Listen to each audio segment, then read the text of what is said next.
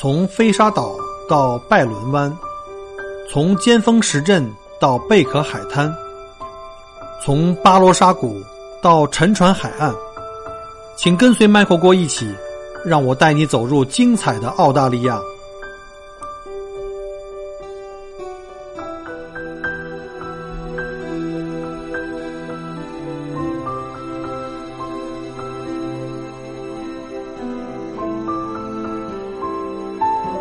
位亲爱的听友，大家好，欢迎再次收听 Michael 过聊澳洲。呃，今天呢，我们也跟大家讲一下，就是关于澳大利亚的这个隔离站的历史啊。在节目开始之前啊，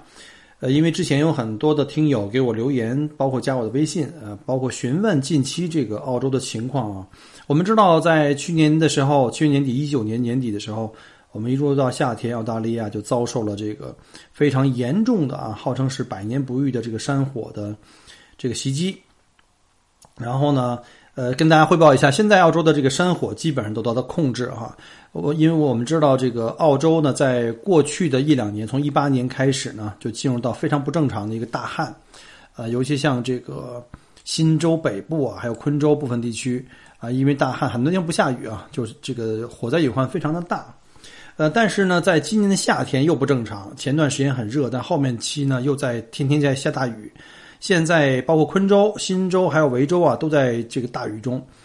呃，这个大雨呢，对我们灭火呢是有很大的帮助。但是同时呢，这个虽然火情已经控制住了啊，现在在这个比较危险地区，像堪培拉地区已经都基本上没问题了，还有悉尼周围。但是呢，又进入到一个新的问题，就是我们又开始被大水淹了啊。嗯，我看新闻好像现在昆州部分地区还有悉尼周边啊，这个水灾的风险比较大。但我们说的这个水灾只是这个降雨量呃原因造成的哈，现在还不是像东南亚那种大型的那种呃水灾啊，大面积这种水灾，只是有这种隐患，大家不用担心啊。也谢谢各位的关心。然后呢，大家现在其实近期最关心的呀，就是关于这个，因为中国现在我们在有这个新的冠状病毒的这个疫情，然后呢，中国各省也特别的，各地也特别的这个关注，然后包括呢，我们之前看过新闻啊，澳大利亚政府呢之前已经在二月一号发布了紧急的限制令，就是入澳大利亚这个呃海关对于这个中国游客有一个限制令，当时十四天，结果十四天呢很快到期了。结果在十四号的时候呢，政府又公布了说再延长七天啊，现在等于从二月一号颁布以来到一直到二月的二十一号都会进入到这所谓的这个呃海关这个隔离期。在此期间呢，大家要注意哈，如果您是来澳大利亚读书的留学生，比如说您之前在澳洲上学，春节正好回去度假啊，回探亲了，或者您刚刚拿到学校的 offer 这个邀请。啊，您是属于留学签证，甚至我们很多听友群里的朋友们是拿了这个幺八八呀这些临时签证哈，我们叫 TR，刚刚下签了，啊，像这种情况，你们跟游客属于同等的待遇啊，都是不能够进关的，这种临时签证是不用不允许进关的。然后呢，这种情况我们就是对这个除了澳大利亚公民以及永久居留权的这些 PR 啊，我们知道 PR 就是也俗称叫绿卡。除了这两种人之外，都是封关的。那如果您呢是澳大利亚的公民，或者是这个呃永永久居留权的这些中国同胞们啊，那可以从中国返回澳洲，但是回来以后呢，要主动的去进行这个自我隔离，在家里自我隔离呃十四天。现在呢有了另外一个说法，呃，因为这两天有很多朋友们、听友啊，或者是这个移民的朋友，或者是留学生在问。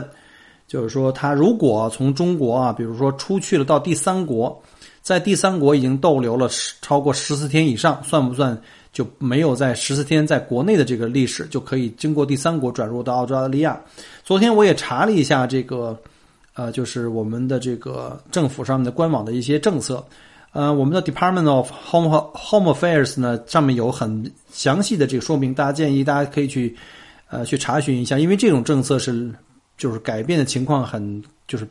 很多，可能会经常会根据实际疫情的发展来进行政策上的调整，所以我建议各位还是上网去查一下。但是目前我得到消息是，你在第三国待过十四天以上是 OK 的，是可以进入到澳大利亚的，就是指上述那个像留学生啊，临时签证这种 T R 啊，或者是游客，呃，但是呢，建议各位哈一定要上网去官网去查一下，呃，因为万一这个移民局啊或者是澳洲政府对这个第三国的定义有一些不同的理解啊，因为有一些第三国也被列入到做这个。呃，疫情比较紧张的国家，可能你可能也还是不让进啊，尽量不要冒这个风险，最好还是去查一下，或者是在自己所在地的呃澳大利亚使领馆去联络一下啊。那我们知道，那如果你是永居啊，或者是公民的话，是可以回国的。而且我们知道，之前呢也有一则新闻哈，也是令人感动的，就是澳大利亚政府呢开始撤侨，优先撤侨是武汉，就湖北地区啊，武汉地区的这个澳大利亚公民跟永久居民，然后呢用飞机啊，用这个包机，把他们从这个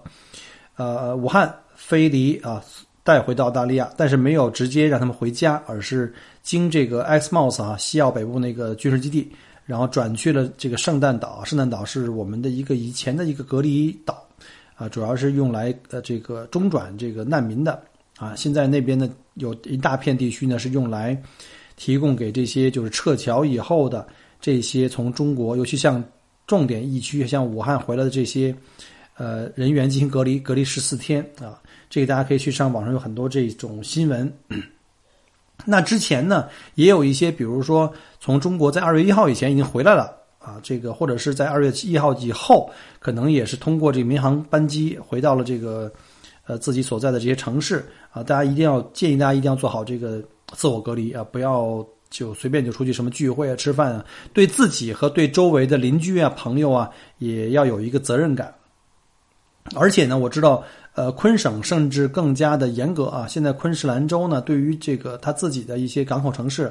比如有航班落地的，像布里斯班、黄金海岸。呃，甚至有一些警察会上门进行抽查，就他会有你所有的这个落地记录嘛。如果您持有这个 PR 或者澳洲公民，在过去十四天以内到达的话，他们可能会去上门去查询，看看你们有没有执行这个十四天的隔离。呃，严重的话可能会面临这个一万三千多澳币的罚款，甚至是强制隔离。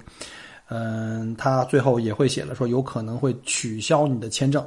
所以大家不要。掉以轻心啊！不要把这当儿戏，对自己负责，对周围的朋友和社区负责，对澳大利亚所有的这个居民啊负责。大家可能也知道，我前几期讲过哈，就是我们在澳洲当地的很多媒体，包括华人媒体，还有像啊这些当地的这个英文媒体，也对我们呃在各个城市现在这个华人自发组织的这些互助小分队啊、互助团体，就帮助。自我隔离的这些同胞们去送菜这些事情做了很多这个报道，我觉得这件事情非常好，因为什么呢？因为我们知道有一些有一些我们的华人同胞哈，尤其是像我来到澳洲的时候，很多游客呀或者是一些新移民就会问我们说：“哎，听说澳洲以前有白澳政策哈，他们会不会对我们的华裔还会有歧视？”其实我觉得经常带来的这种歧视呢，是因为我们自己本身可能做了一些容易遭到别人歧视的一些。呃，行为啊，包括像什么，我们中国，尤其我们说旅行团吧，经常被人家老外比较诟病的，像什么在公共场所大声喧哗、随地吐痰啊，包括小朋友随地大小便这种情况，虽然说我知道现在越来越少啊，但是还是有。就说我们的这些行为可能会直接招致了我们有这种感受，说我们会被人歧视。但是现在呢，我们中国人做的很多事情呢，都是在。也是在向我们的就是澳大利亚其他社群，就其他的社区、其他的族裔呢，也是在证明，啊，中国人的团结啊，中国人有担当啊，尤其是这个从祖国刚刚回来不到十四天的这个落地的同胞们啊，他们主动自我进行隔离。其实我觉得这些人是非常可爱的。然后呢，这些当地媒体，包括华文媒体和英文媒体呢，在网上也在新闻电视里面也在反复的在播放。其实也可以让。广大澳大利亚的这个本地的居民们也在看我们作为中国的移民哈，中国同胞们也是非常有担当、有责任心。我们对澳大利亚的这个社区也是非常负责任的。这样的话，有助于我们整体华人的形象的提高啊，这个这是非常非常好的。所以呢，也在这儿呢，感谢一下啊，自己主动落地后啊，不到十四天主动进行隔离的这些同胞们，你们是好样的。虽然我作为这个墨尔本这个华人送菜小分队的一员哈，我也是自。自愿加入到这个这个志愿者团队里面去，感谢 Jason 啊，Jason 杨，然后他发起，然后搞了我们墨尔本最大的一个华人的自助的一个群体，啊，然后那个再给周围的这些邻居们再送菜。但是我们所做的一切都，我觉得对于这些自我选择自我隔离的这些人都微不足道，因为我们毕竟还是自由的，我们只是每天花一点时间来帮助大家去采买啊，甚至有很多我们的同胞们哈，呃，为了防止给这个。这个志愿者增加太多的麻烦跟工作量，他们甚至自己在网上下单，比如像 Cos 啊、像 Worthless 啊，像这些超市都可以在网上直接去下单，叫做 Click and Collect。他们下完单以后呢，我们只是拿他的单号和名称、名字和电话，去到他下单的那个就近的超市去取货，把他送回到家里去。这样的话呢，大大提高了我们的效率，我们可以减少很多进超市里面的这个采买的时间，可以服务更多的这个呃受隔离者。好了，现在基本上就是这个澳洲近期的这个情况呢，呃，也跟大家做了一个基本的介绍哈。大家也知道，我们现在山火都已经被控制掉了。然后呢，对于疫情，澳洲政府和人民是怎么去做的？在这里呢，我就讲谈谈具体谈谈我个人的一个情况吧。因为大家可能知道哈，小郭是作为这个旅游从业者啊，在墨尔本是一枚地接小导游啊，自己有自己的旅行社，嗯，自己做旅游行业这么多年呢，这是可能我面临到最。大的一次的这个影响跟挑战，从二月一号呢，呃，政府这个就是 ScoMo，就是 Scott Morrison 这个我们的总理发表了这个新闻以后，这政策以后呢，那小郭的生意直接就断崖式的就下降啊，就没有了，没有没有团可以来了。好了，喝口水先压压惊啊。除了几个已经在二月一号之前落地墨尔本的这个游客的团还在墨尔本滞留之外呢。呃，基本上其他二月一号以后的团都基本上不能来了，然后也跟客人呢采每一个团的客人都采取了这个沟通积极沟通方式，然后帮助客人建议他们去取消整个行程啊，都全部把定金啊原封不动都退回给这些客人了。也很遗憾啊，这第一小锅呢就基本上就是属于失业了，但是也没办法，我们也理解表示理解和支持吧。然后呢，也希望我们国内的这些准备来澳洲游的这些客人呢，嗯，也是能够。做好这个自我防范啊，保护。反正澳洲还在这儿，对吧？小郭也还在这儿。希望你们在疫情之后啊，还可以再来澳洲旅行。然后希望还能够继续选择啊，Michael 的服务。那说到小郭现在失业，我们在干嘛呢？你说每天去当当志愿者也赚不到钱呀。而且现在这个疫情的情况，不知道要延迟多长时间啊？也许短的话一两个月、三四个月，长的话半年，这都说不准。所以现在收入没了，对我来说就是好处，就是时间多了，可以利用这时间休息啊，嗯，或者说给大家做更多更好的节目啊。但是呢，毕竟这个没有收入的话，你这个衣食成为一个最大的一个压力哈。所以呢，我现在就在做一个自己的一个资源的整合。在过去的呃两周吧，我一直都在给自己做下一步的规划。旅行不是不做了哈，还是在继续做，只不过现在因为客源地被封住了，所以我现在只能是在想一些些办法，呃，包括像呃，大家知道，可能尤其我的客人们可能知道啊，我向你们在推荐行程的时候呢，我都会推荐我的一个旅行服务的公众号，我一个微信公众号呢叫做墨尔本精品旅行，然后呢，在前两天我已经把这个旅行服务公众号呢这个名称啊已经。改掉了，改成什么了呢？就改成跟我这个同名的这个喜马拉雅的这个音频节目一样啊，叫做麦口锅聊澳洲。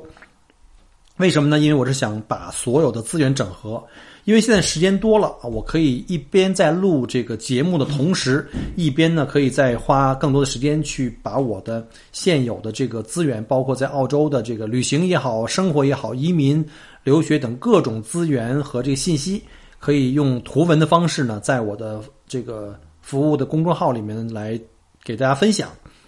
然后呢，音频节目当然就要继续做了，而且要继续保证继续提供更多更好的节目。同时呢，与此同时，我也在开始在开拓啊第三产业啊。所谓第三产业就是，呃，其实也不是产业，就是平台了。就希望呢，在短视频这边呢开始做一些尝试。呃，在已经加我的微信的朋友圈的很多朋友们可能看到了哈，小郭平时特别喜欢旅行，同时我喜欢给客人拍照片。呃，如果有听我节目的客人，可能大家还记得啊，当时小郭一直在帮你们在路上在拍，拍这个风光片呢，拍这人像，还帮你们拍了很多视频。希望你们喜欢我拍的这些小作品啊，这旅拍作品，这都是属于呃小郭这个旅行服务的一个增值业务啊，这是不再额外收费的。但是呢，现在呢，因为现在时间多了，业务也没了，所以准备呢把这个视频这块呢继续开始去开发，想做一些容易的小小视频去分享吧。同时呢，也想在什么一些主流的一些视频网站，像 YouTube 啊，但是在国内我们同胞可能看不到啊，海外华人都可以看到。然后还有像优酷啊，像西瓜视频呢，那短视频网站像手机常用的像什么什么快手啊，什么抖音呢，也希望做一些尝试。其实目的很简单，就是把我的自己的个人品牌吧，虽然这品牌还没有什么知名度啊，这个麦克国聊澳洲，我想把这品牌呢再整合一下。不好意思啊，嗓子还没完完全好啊，所以我想从音频、图文跟视频这三方面呢开始入手呢，把我这整个的 IP 整合，然后呢，希望大家能能够继续给我支持啊，包括听友也好，还是。公众号的这个关注的这个朋友们，还是我的客人们，还是我朋友圈的朋友们。然后呢，现在有一个时髦说法叫做“斜杠青年”，就是你这个只会做一样是不行的，你得基本上要做好几样啊。所以我也争取能搭上这班车啊，作为一个做一个斜杠中年吧。然后呢，还是那句话啊，也希望各位呢，呃，欢迎你们呃对我的公众号能够积极的去订阅，并且去关注，还有我的语音节目。然后呢，现在我在公众号里也开辟了这个打赏功能啊，没办法，这个收入没有了。这个大家愿意打赏的话，以前曾经做主播做那个直播啊，曾经在这个喜马拉雅做过一些直播。当时我对这个打赏挺看不上的，因为建议大家不要打赏啊。这句话说完以后就被这个喜马拉雅给封了，就不让我再做直播了。后来也理解哈，人家平台也是不容易，对吧？也是要赚钱的。现在我特别理解啊，现在没没收入了以后特别理解，所以呢。我在那个定我在公众号里面也开通了这个打赏功能啊，大家如果有兴趣，觉得我做的这个公众号内容和这个时效性啊，还有这个干货的程度啊，还比较赞赏的话啊，欢迎打赏啊，三块五块不嫌少，这三十五十不嫌多啊，这个这个就就跟大家打招呼。然后另外呢，就是因为它不像喜马拉雅，喜马拉雅这种音频节目呢是不可以。往里带广告的，所以不可以做这种各种的硬广、软广啊，这个否则这节目就直接下架了。但是我的个人公众号是可以的啊，是可以的。所以呢，如果您觉得啊，您有自己的品牌产产品啊，想在小郭的这个节目下面插播一个小广告，没问题啊。咱们这个，咱们尤其在初期啊，这个广告费便宜啊，够吃够喝啊，小郭能够够吃够喝就可以了。然后呢，也请各位不打赏的没关系，如果您。这个支持我的节目呢，帮我去转发呀，去分享，也算是在帮我的忙，好吧？非常感谢啊！那我们这个就这个之前这个这个前言和给自己拉的广告就耽误的时间就不短了啊，还是要进入到我们此期的节目。那今天呢，我们就跟大家来介绍一下关于墨尔本的这个隔离区的这个历史。嗯，我相信来到过墨尔本旅行的小伙伴们。呃，尤其是那些就是之前包我的车啊，这个 Michael 带你们去摩林顿半岛去旅行的时候呢，我们一般都会带大家去参观一下这个历史小镇索伦托附近有一个叫 Quarantine Station，这里啊是一处历史遗迹，是当年来到澳大利亚开创新生活的新移民踏上这片遥远土地的第一站。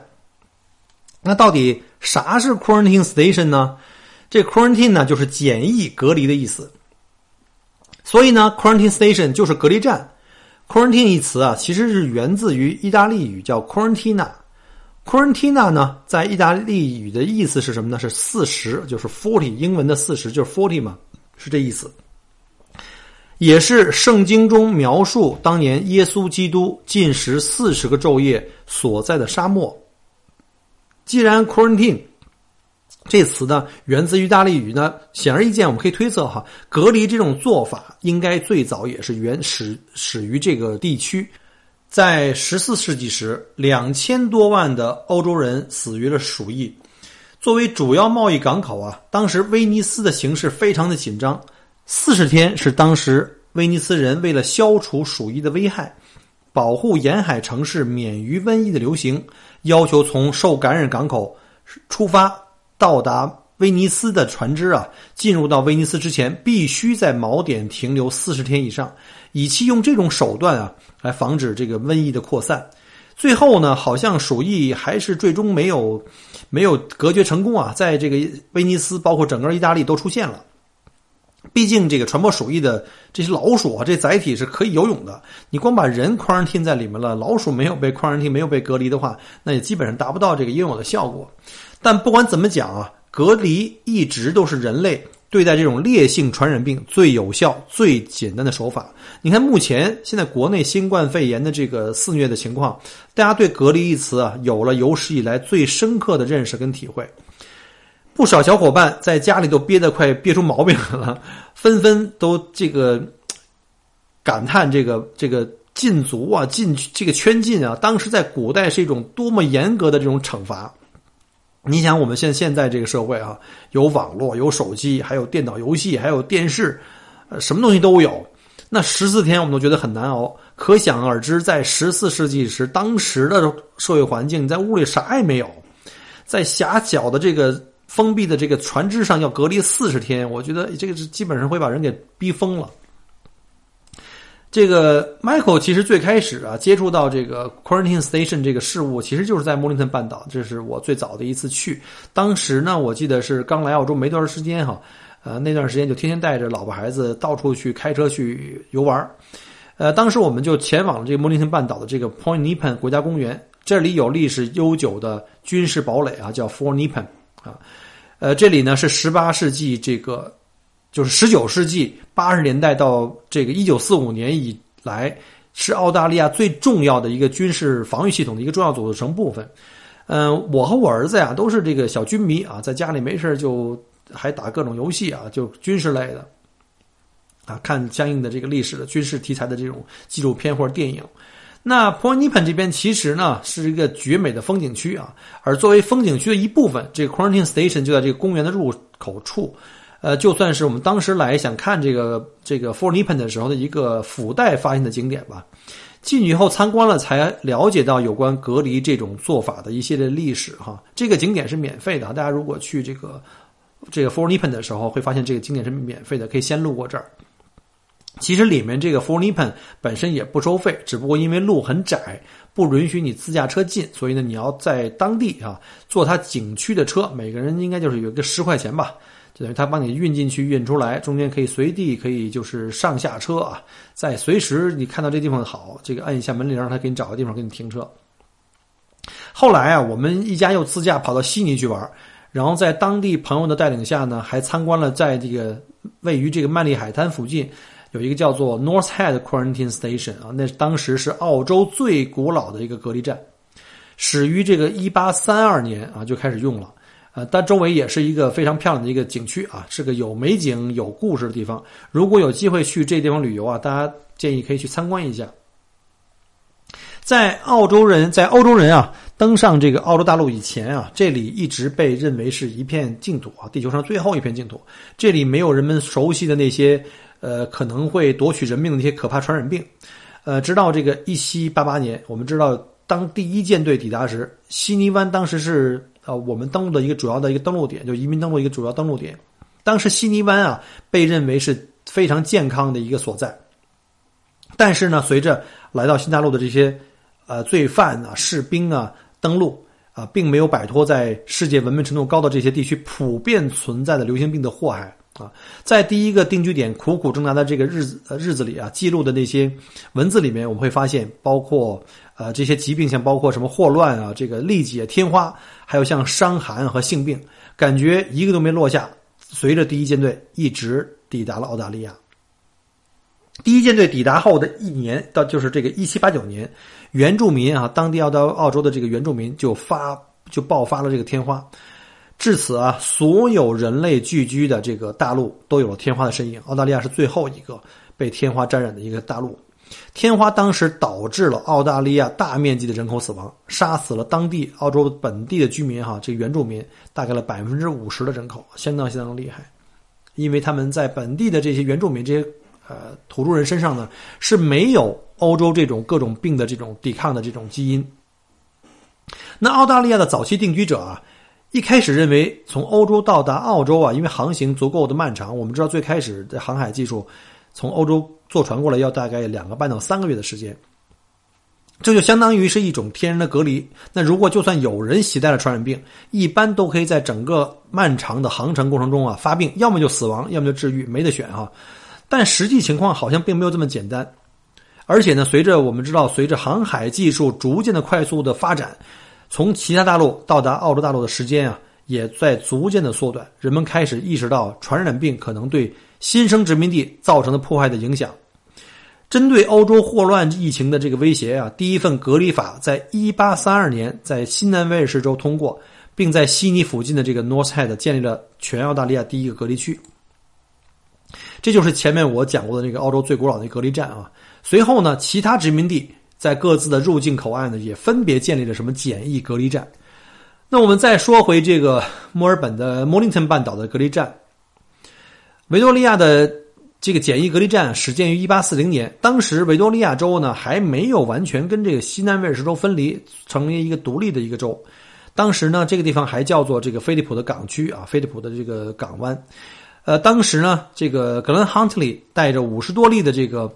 伤寒病患者呀，就达到了菲利普港湾。当时的督军呢叫拉楚布，他急于安排这些人在洪崖，就是现在的这个奥蒙特角，建立一个医院营地来隔离这些病患。尽管营地建立后呢，只有三个人死亡，但是因为这个洪崖营地啊，不被当时不被认为具有隔离功能，因为它这营地距离这个人类定居点的这个距离太近，这个严格的隔离啊，这很难执行。之后，随着到菲利普湾的这个呃移民船急剧增加，尤其我们知道，在维多利亚和西南威尔士分离之后呢，我们知道，在一八五一年啊。在这个维州的西部发现了金矿，那来到菲利普湾来移民的这些或者是淘金的这些移民啊，爆炸性增长。当时这个隔离检查站的这个需求变得非常的迫切。一开始移民到达港口啊，呃，还是像最早那个威尼斯的那个规定一样哈，基本上船舶呢在锚点上隔离一段时间，让那些生病的人待在船上。但是呢，那些另外一些貌似身体健康的人呢，就会通常啊，就会立刻奔逃啊。从船上跳下来，赶紧就奔向金矿。他们要忙着赚钱嘛，因此呢，对于当时的政府来说呢，找到新的这个强制检疫隔离区呢，非常非常的重要。当务之急就是要找一个比较远的一个隔离区。那特别是随着越来越多的拥挤的移民船只到达。而旅客呢，对于居住在这个船舱里面这些非常狭小、不通风、不卫生的环境中，更加增添了这个疾病互相传染、交叉感染、传染，甚至通过逃跑各种方式带到殖民地的这种危险性。在一八五零年代初期啊，政府针对这个 Point Nepean 半岛进行了这个勘察，随后发现该半岛可以作为永久性的这个检疫点跟隔离区。Point Nepean 的位置相对于这个墨尔本地区是比较远的哈，有海湾。相隔，而且呢，湾内的风平浪静，锚的固定性好，所以船只容易接近。半岛呢又是这个土壤沙质哈，而且呢总是经常非常干燥。打井下沉到十二到十五英尺以后呢，可以获得丰富的这个足够的这种纯净的饮用水。这里空气又很棒，然后呢还生长着一种野生的香菜，它长的速度很快，它的根呢可以用来治愈这个呃败血症。所以在一八五二年初。新的维多利亚州呢，就拨款了五千英镑啊，当时还在用英国的这个货币，开始了隔离站的这个建立。同年，一艘著名的瘟疫之船啊，这个州瘟疫之船大家记住哈，叫提康德罗加号，带着近三百名因发烧而生病的这个病患，到达了尼盆港口，还给处于条件简陋的隔离区带来了非常严峻的口啊那个挑挑战。因为当时的隔离区虽然建立了，但是规模非常小。这个提康德罗加号呢，总共是有七百一十四名成员，还有包括四十八名这个船员，从利物浦出发，在途中啊，各种的疾病像伤寒、猩红热，造成了一百多人死亡啊。当时在航海那个年代，死亡的真没办法，不会把你的尸体运到大陆上去了，直接从中间就扔到海里去了。为了船上其他人的安全，也相当相当不容易。十一月三号，当时船长向那个威廉姆斯镇呢，就发出了消息。这个提康德罗加号的就马上要抵达这菲利普港了，迫切需要在尼盆港口进行检疫站实施这个隔离。由于当时条件所限啊，当时这个提康德罗加号的这个乘客基本呢在隔离区是通过临时搭帐篷进行这个治疗跟隔离的。这艘瘟疫之船有效的这个隔离之后呢，有效的促进了隔离区的快速扩建，从最开始的一栋石房子。一个篱笆墙和一间三房小屋，一间小型地下奶牛场，逐渐发展到了一座木质结构的医院，再到后来改建成为五座双层实质的这种病房楼的永久性建筑，哈，这种各种设施也逐渐开始完善，变成了我们现在看到的这种规模。呃，感兴趣的小伙伴如果前往这个这个索伦托啊，就是在蒙林顿半岛的尖端啊，可以有空的话路过可以看一下这个景呃遗址。话说这个传染病史啊，基本上是跟人类历史是并行的。人类瘟疫在一定程度上呢，可以说也是塑造了我们人类的历史。呃，比如说像随着运输变得更加快捷、更加灵活啊，旅游跟贸易的这个增加，即使像澳洲这种孤独的大陆也变得不再安全。距离以及时间这种自然的屏障啊，变得越来越没有效果啊。从历史上来看，在二十世纪初期，澳大利亚全国各地啊，曾爆发过很多次非常严重的传染病啊。比如，先说第一个，就是这个叫腺鼠疫，腺就是腺体啊，分裂就是，呃，前列腺的腺啊，腺体就腺鼠疫。从一九零零年到一九二五年间，澳大利亚总共发生过大概十二次大规模的鼠疫的这个疫情，主要是因为船只不断带来这是进口的产品啊、粮食啊，然后带来一波又一波的这个鼠疫。呃，政府健康档案分别记录过，在有一千三百七十一人跟五百三十五人的这个死亡记录。悉尼呢，当时受灾最严重，因为作为最大的这个登陆城市。而且呢，一直向北蔓延到昆士兰的北部，那向南呢也蔓延到了墨尔本和阿德雷德啊。但是墨尔本和阿德雷德呢，只有一些零星的病例的记录。除了腺鼠疫之外，还有像天花。一九一三年到一九一七年之间啊，悉尼的天花疫情给这座城市造成了巨大的混乱，天花传染病非常强，悉尼发生了两千零十九例。但致死率不太高啊！西南威尔士只有四例死亡。由于天花的爆发，联邦政府对这座城市实施了严格的旅行限制，距离邮政总局十五英里的一个区域被宣布为隔离区，因为那是一个人口密集区。对不遵守者罚款五十英镑啊，五十英镑当时非常的贵了已经啊。然后下面就是大家熟悉的，这叫西班牙流感。第一次世界大战结束，给世界带来了和平，但是呢，也带来了一种特别致命的流感，在全世界范围内爆发。西班牙流感致死的人啊，比一次大战死的还多啊，大约是五千万人死亡。一九一九年，在悉尼市，百分之四十二的死亡都是因为流感造成的，大约三分之一是澳大利亚是的澳大利亚人被感染，就是当时的人口的三分之一。一年内呢，有大概一万五千人死亡。所以当时澳洲当局紧急决定，哈，取消所有重大公共活动，敦促国民避免前往公共场所，在公共场所强制啊，记住强制戴口罩，是不是跟我们现在发生在祖国的这个新冠病毒这个做法有点像啊？在过去一百多年以来啊，澳大利亚联邦政府一直非常关注传染病。联邦预算中啊，一般都会有专门拨款用于加强国家卫生安全啊、设备啊、应对恐怖袭击或者国家卫生紧急情况等方面的能力。尽管近来世界在消灭和控制许多人类疾病方面取得了一些进步啊，但世界上还是麻烦不断。呃，总感觉是按下了葫芦又起了瓢。随着越来越多公共健康威胁出现，或者是又卷土重来，比如像艾滋病啊，还有像什么耐多药结核病，还有像丙型肝炎、非典、禽流感，还有就是如今席卷中华大地的这个新冠状病毒，各种考验接踵而来。虽然澳洲有着比较有利的地理位置啊，这个防疫措施，然后呢，医疗技术也都还让人放心，但是隔离这种古老但简单有效的防护手段。绝对还是对待恶性传染病的第一手段，所以呢，目前澳洲政府发布的旅游禁令虽然造成了这个小郭自己直接失业啊，但我个人表示非常的理解跟支持啊，只能祈祷这个疫情尽快被控制，大家尽快能够恢复到正常的生活当中去。呃，就好像我们现在在组织这个送菜小分队啊，也在为自觉隔离同胞做一点自己力所能及的贡献吧。传染病作为全人类的敌人。自然呢，也只有尽全力的力量去对抗，才能有这胜算。可以说呢，对抗传染病的重视是没有国界的。面对这次冠状病毒肺炎的危机啊，希望病毒早日得到这个遏制，患者能够早日康复，白衣天使们可以平安归来。呃，麦克郭在墨尔本祝大家身体健康，做好防护措施啊，尽量少去人流密集区啊。这个大家都能够这个摘，就是这个戴着口罩啊，这个隔离病毒。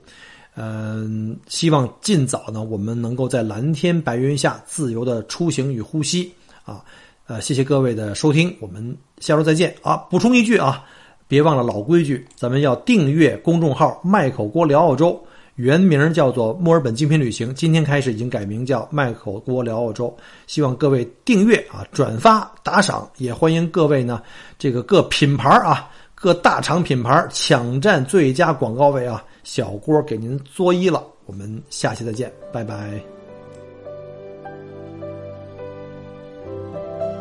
很荣幸您的收听和关注。